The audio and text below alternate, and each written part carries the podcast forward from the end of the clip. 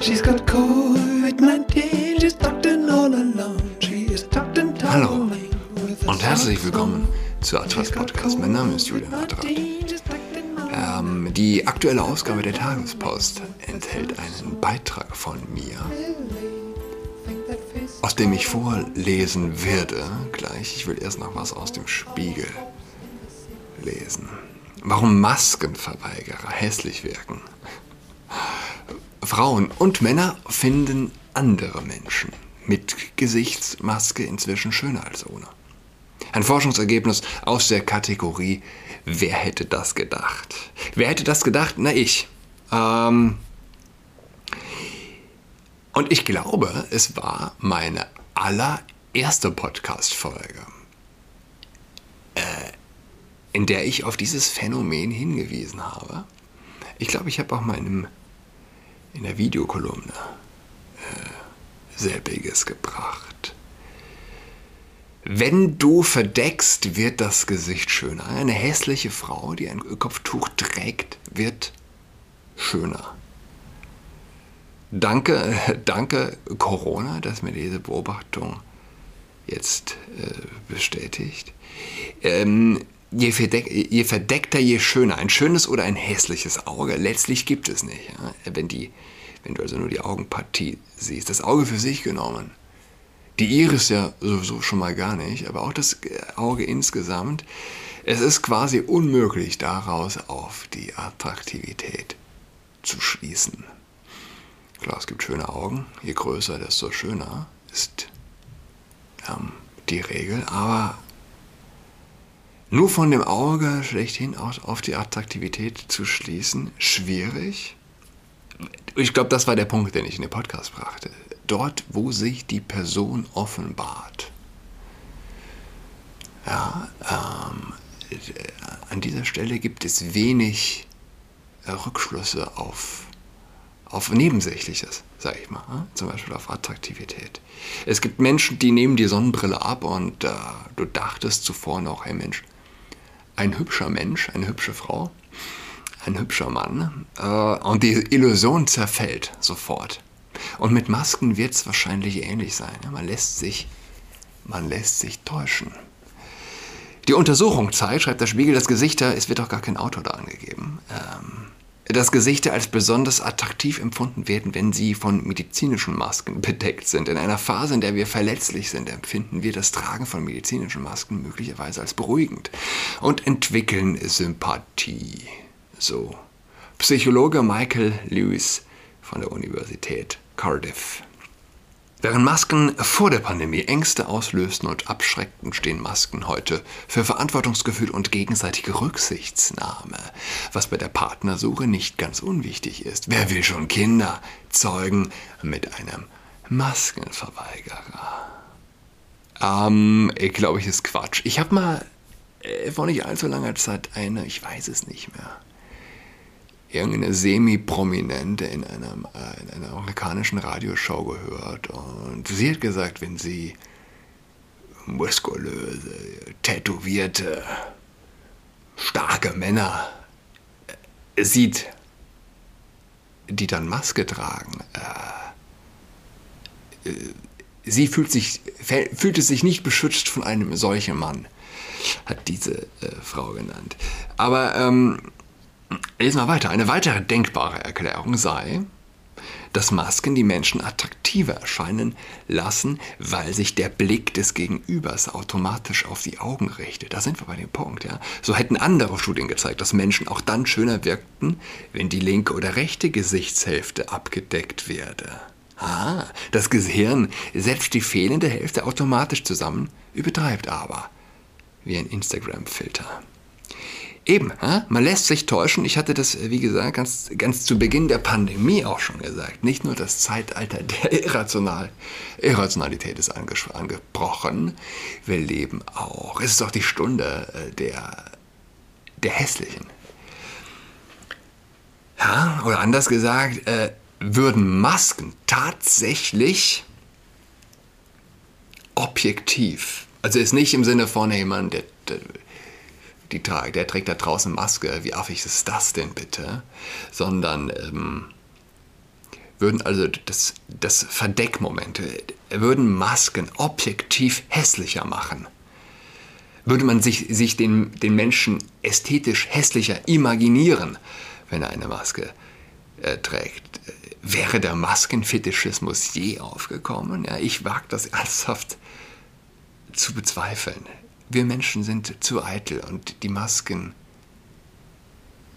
ähm, schützen entweder ein schwaches Selbstbewusstsein eines weniger gut aussehenden Menschen als auch, ähm, ja, sind, sind kein äh, Abzug von Eitelkeitsbefürchtungen. Nur, nur das Topmodel verliert durch die Maske. Alle anderen, alle anderen Otto Normalverbraucher, wir alle, äh, wir gewinnen sozusagen ästhetisch dazu. Man äh, schätzt, man schätzt einen nicht weniger gut aussehend. Es ist so ein, es ist so ein ähnliches Attraktivitätsplus wie bei Sonnenbrillen.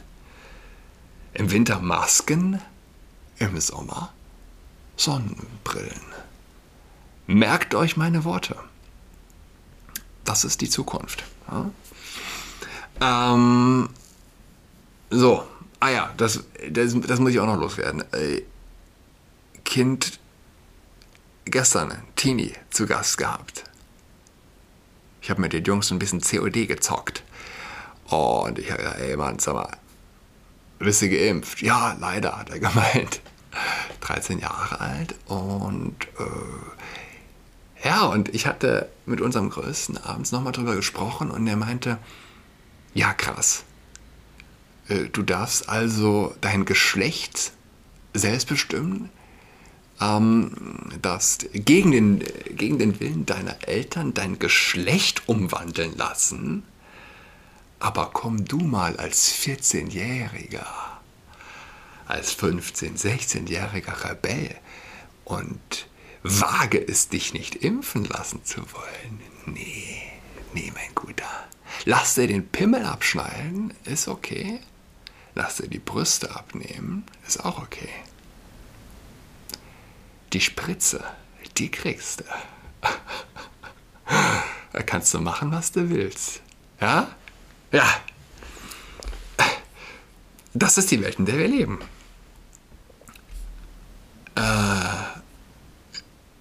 Kann man drüber lachen, aber, aber ist tatsächlich so. So, mein Artikel in der Tagespost. Jeden Sonntag poste ich eine Story aus der Kirche auf Instagram. Aus Herz Jesu auf dem Prenzlauer Berg in Berlin. Für wenige Sekunden fahre ich mit der Handykamera über den heiligen Paulus, der sich auf ein großes Schwert stützt, über die Anbetung des Lammes in der Kirchenkuppel oder ich filme die Hände meiner Töchter, die vor dem Marienalter eine Kerze anzünden. Seit einigen Wochen poste ich keine Stories mehr aus Herz Jesu. Ich poste Stories von unserem Gebet auf dem Bibelplatz. Etwa auf, der, etwa auf der Mitte des Platzes lässt eine begehbare Glasscheibe den Blick frei auf ausgeleuchtete leere Bücherregale im Untergrund und erinnert an die Bücherverbrennung durch Studenten der Humboldt-Universität in Nazi-Deutschland. Fun Fact: Wenige wissen das. Es heißt immer oh, Bücherverbrennung durch die Nazis. Und ich bin dem äh, Professor Dr. Klaus Nitzer werde ich, ich werde ihm mein Lebtag dankbar sein. Ganz gewiss, er ein stark links tendierender Mensch und ein, äh, ein großer Klimawandel, äh, wie sagt man, Klimawandel befürchtender. ähm, aber er hatte damals eine Vorlesung und seine Vorlesungen waren immer verdammt gut besucht äh, die darauf hingewiesen. Es waren, es waren die Studenten der Humboldt-Universität, die die Bücher äh, verbrannt haben. Ja, es waren Studenten und das bringt mich wieder so in den Punkt, ich will es nicht müde zu sagen, Nazis. Waren die Nazis? Aber das ging tiefer. Nicht alle Deutschen waren Nazis. Aber du brauchst die Mehrheit. Du brauchst den Zeitgeist Zeitgeist. Nicht alle waren Nazis, aber Nazis waren irgendwann die Mehrheit. Es war sexy, ja, so sexy, wie heute der Vogue-Kult sexy ist. Und äh, Studenten, äh, Studenten sind nicht gefeit, ganz im Gegenteil, vor äh, menschenverachtenden, ähm, zerstörerischen Überzeugungen. Hinter uns liegt die, die St. Hedwigs-Kathedrale, die katholische Hauptkirche Berlins, ein bisschen versteckt zwischen Staatsoper und dem Luxushotel Hotel de Rom. In St. Hedwig wurde ich als 24-Jähriger getauft vom damaligen Erzbischof Kardinal Rainer Wölki. 2014 war das. Ich hätte nie gedacht, dass ich einmal nicht die Messe würde besuchen können, wenn ich will. Jetzt wird St. Hedwig umgebaut und ist für lange Zeit geschlossen. Für die Zeit des Umbaus wurde auch der selige Bernhard Lichtenberg umgebettet. Bernhard Lichtenberg, der dem Druck des Naziregimes widerstand, weiter für die Verfolgten eintrat und in Gefangenschaft starb, ist dieses Jahr von der neuen Großpfarrei, zu der auch Herz Jesu gehört, zum Patron gewählt worden. An einem Sonntag sind wir etwa 70 Personen, die sich bei Minusgraden zusammengefunden haben. Die Sonne geht schnell unter. Ich halte mit am Banner. Kein 2G, Kirche für alle. Erst haben wir gesungen, macht hoch die Tür, jetzt beten wir den Rosenkranz, auferstanden von den Toten. Es ist noch kein Ostern, spötteln Passanten.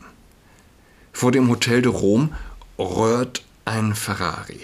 Die, die Kerzen mitgebracht haben, können ihre Hände daran wärmen. Alle anderen bekommen elektrische Kerzen. Warum bist du gegen 2G in der Kirche? reagiert jemand auf meine Story. Ich überlege am nächsten Tag, was ich antworten soll. Ich kenne die Person nicht persönlich. Ein junger Mann, keine 20 Jahre alt. Ich weiß, dass er mit Kirche nichts am Hut hat. Mir kommt das Bild eines alten, kranken Mannes in den Sinn, dem der Messbesuch wichtiger ist als der Schutz vor Infektion. Eine Familie erzählt, sie habe eine Stunde mit dem Auto gebraucht, um hierher zu kommen. Während wir beten, denke ich an Herz Jesu, wo in der Apsis über dem Hochaltar eine überdimensionale Christusfigur die Arme ausbreitet, lächelnd. Eine Willkommensgeste für die starke katholische Zuwanderung vor gut 100 Jahren. Früher fanden hier sonntags vier Messen statt, jetzt sind es zwei. Beide 2G. Mit den Fingern wieder an den Anfang der Perlenkette zu kommen, ist ein schönes Gefühl. Mein Herz ist geöffnet und es schließt sich ein Kreis. Wir bitten auch den seligen Bernhard Lichtenberg um seine Fürsprache. Ich denke daran, dass das Leben in Wochen vergeht, nicht in Tagen, nicht in Stunden. Die Zeit, das ist Gott, der auf uns wartet. Am besten kann man das im Wochenrhythmus erfahren. Und im wiederholenden Gebet, das nicht nur Forderungen stellt, sondern den eigenen Blick verändert. Unser Gebet lindert die Enttäuschung, lässt keinen Raum für gekränkte Gefühle und Stolz. Nicht Jesus ist es, der Kirchentür Kontrollen eingeführt hat. Nicht Jesus gibt mir einen Korb. Fürchtet euch nicht, sagt er. Sich nicht zu fürchten ist ein Mantra der Bibel. Glaube und Furcht passen nicht zusammen. Heil ist da. In schwierigen Zeiten muss man darum kämpfen. Gott will sich Jakob entziehen, weil die Sonne aufgeht. Aber Jakob sagt, ich lasse dich nicht los, wenn du mich nicht segnest. Und Gott antwortet, nicht mehr Jakob wird man dich nennen, sondern Israel, Gottesstreiter. Denn mit Gott hast du gestritten und hast gewonnen. Jakob, Israel, der, der mit Gott kämpft, verlässt siegreich den Kampf, aber er hinkt. Gott hat ihm einen Schlag auf die Hüfte versetzt. Ich habe Gott von Angesicht zu Angesicht gesehen und bin doch mit dem Leben davongekommen, realisiert er. Zu leben bedeutet auch, keine Angst vor dem Hinken zu haben. Nur wenige kannten einander vorher. Wir beten über Pfarreigrenzen hinweg, lassen Alltag hinter uns. Das Gebet hat uns zusammengebracht und wir tragen einander sanft im Gebet. Papst Franziskus würde sagen, zärtlich. Zärtlichkeit ist das Gegengift zur Angst vor Gott, sagt er. Nicht nur Katholiken sind gekommen. Ich höre von einem Ehepaar, wo nur die Frau, eine Protestantin, die Kirche besucht. Zu unserem Gebet sind beide gekommen. Der Himmel ist stockdunkel, als wir auseinandergehen. An den Eingängen der Oper herrscht Gewimmel, warmes Kronleuchterlicht quillt über Menschen in Abend Abendgarderobe. Während ich dies schreibe, erreicht mich die Nachricht, dass Herz Jesu wieder 3G zulässt. Aber ich glaube, es wird nicht das letzte Mal gewesen sein, dass wir gemeinsam beten. Wir dürfen keine Angst davor haben, zu hinken. Wir dürfen nicht verlernen, mit Gott zu kämpfen. Und wir dürfen nicht vergessen, dass er zärtlich ist. Jesus hält seine Arme ausgebreitet. Wirklich. Immer. Yes, indeed. Ähm, Jakob. Israel, was, die Wortbedeutung von Israel, ja, das ist ein, das ist ein Fantast, das ist ein, das ist ein, ein Wahnsinnspunkt. Ich weiß, dass Jordan Peterson von dieser Tatsache geflasht war. Ähm, es, das betont er regelmäßig. Und äh, ja, Israel, der, der mit Gott kämpft, der mit Gott streitet, äh, es ist, äh, es ist sozusagen, es ist die Impfung gegen Fanatismus. Das, was für andere Religionen unvorstellbar, man stelle sich vor, ein, man stelle sich das vor, ich habe mit Allah gekämpft und ihn besiegt. Mama mia, ja. Ähm, aber doch, es ist nicht nur, es ist nicht nur der, der mit Gott kämpft, Jakob, es ist der, der den Gott im Ringkampf besiegt. Ähm, die Immunisierung gegen Extremismus. Das ist die Immunisierung gegen Fanatismus. Das ist ein, ein Juwel, das strahlt. Eine, eine Bedeutung, die äh, das, das ganze menschliche Sein auf eine neue Stufe hebt. Ja? Ähm, der, der mit Gott kämpft. Als Wortbedeutung des auserkorenen Volkes Gottes. Und wie gesagt, ich, ich, wir sind alles, wir müssen uns mit etwas füllen. Wir sind, wir sind geprägt von unserer Umwelt, wir sind ähm, wir sind trockene Schwämme, die aufsaugen, was man uns eingibt. Wir können mehr oder weniger aber entscheiden, mit was wir uns voll saugen lassen, mit was man uns füllt. Ähm, und äh, man, hat, man hat die Wahl. Man hat die Wahl zwischen, ich lasse mich füllen mit ähm, Wokeness oder mit der Möglichkeit, mit Gott zu kämpfen mit der Möglichkeit sogar zu gewinnen und sich doch, sich doch gehalten zu wissen. Ein schönes Wochenende. Nee, Unsinn, heute ist Dienstag. also, eine gute Woche. Bis dahin. Tschüss. She's got COVID-19, she's tucked in all alone. Toweling with her socks on. She's got COVID-19, she's tucked in all alone. She is tucked and toweling with her socks on.